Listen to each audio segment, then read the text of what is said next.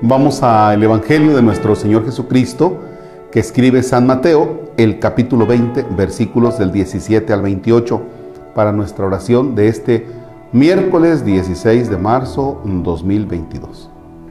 En el nombre del Padre, y del Hijo, y del Espíritu Santo. Mientras iba de camino subiendo a Jerusalén, Jesús llamó aparte a los doce y les dijo, ya vamos subiendo a Jerusalén y el Hijo del Hombre va a ser entregado a los sumos sacerdotes y a los escribas, que lo condenarán a muerte y lo entregarán a los paganos para que se burlen de él, lo azoten y lo crucifiquen, pero al tercer día resucitará. Entonces se acercó a Jesús la madre de los hijos de Zebedeo, junto con ellos, y se postró para hacerle una petición. Él le preguntó, ¿qué deseas? Ella respondió, concédeme que estos dos hijos míos se sienten, uno a tu derecha y el otro a tu izquierda en tu reino. Pero Jesús replicó, ¿no saben ustedes lo que piden? ¿Podrán beber el cáliz que yo he de beber?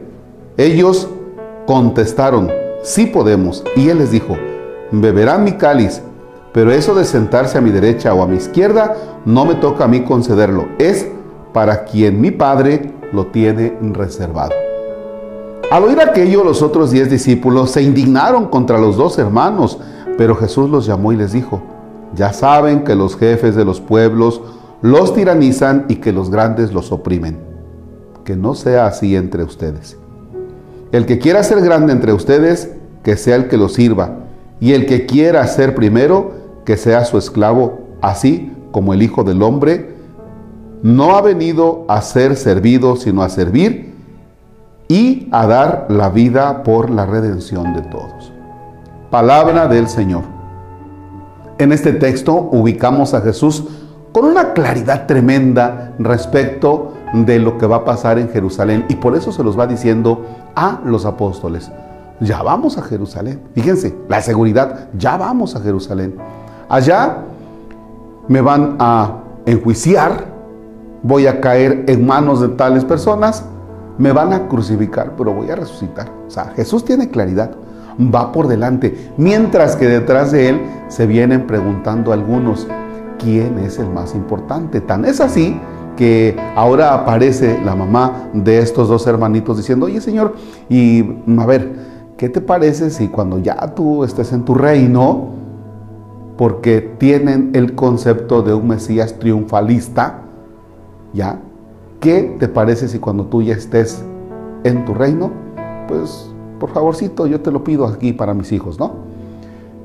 A ver, mientras que Jesús va, como dije hace un momento, con claridad respecto de la pasión, los apóstoles van meditando proyectos personales. ¿Quién es el más importante? Ese es un proyecto personal. Posiblemente estaban siguiendo a Jesús por interés, pensando que sería ese Mesías triunfalista.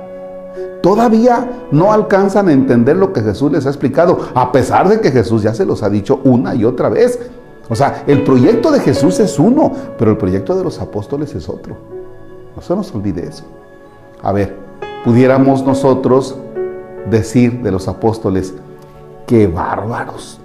¿Cómo puede ser posible que no le hayan entendido a Jesús el plan de redención que tenía con tenía que ver con que lo iban a apresar, a crucificar, morir y resucitar.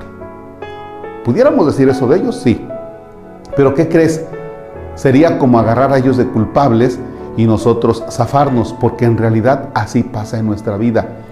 Dios nos presenta el proyecto y nosotros tenemos nuestros propios planes. Chécalo en tu vida diaria. Dios tiene un proyecto contigo, pero tú tienes tus propios intereses. Entonces, ni para enojarnos con la mamá de estos dos hermanitos, porque legítimamente ella estaba pidiendo algo, como legítimamente tú también tienes tus intereses. ¿Qué es lo que tenemos que hacer en este tiempo de cuaresma? Lo que tenemos que hacer es decir, a ver Señor, estos son tus planes, esta es mi vida, y las situaciones de pecado en las que he incurrido es cuando yo tengo mis propios planes. Porque en realidad esa es la situación de pecado, tener tus propios planes que te separan del proyecto de Dios. Así lo veo yo. Cuando yo tengo mis propios planes maliciosos, a esos me refiero, a los maliciosos, entonces es cuando me aparto del proyecto de Dios. Y entonces Jesús va por un lado con su pasión y yo por otro lado con mis pasiones. O sea, vaya, más o menos entendido así. ¿Qué les deseo? Que realmente pongamos la mirada en Jesús y que sepamos nosotros también adentrarnos en su pasión, muerte y resurrección. Y que esta cuaresma nos ayude a discernir en qué momento nosotros hemos optado más por nuestros planes que por los del Señor. Padre nuestro que estás en el cielo, santificado sea tu nombre. Venga a nosotros tu reino. Hágase tu voluntad en la tierra como en el cielo. Danos hoy nuestro pan de cada día. Perdona nuestras ofensas como también nosotros perdonamos a los que nos ofenden. No nos dejes caer en tentación y líbranos del mal. El Señor esté con ustedes. La bendición de Dios Todopoderoso, Padre, Hijo y Espíritu Santo, descienda sobre ustedes y permanezca para siempre. Amén. Oigan, muchísimas gracias a las personas que nos han ayudado con boletos para la rifa. Ahí vamos, ahí vamos, pero vamos lentos.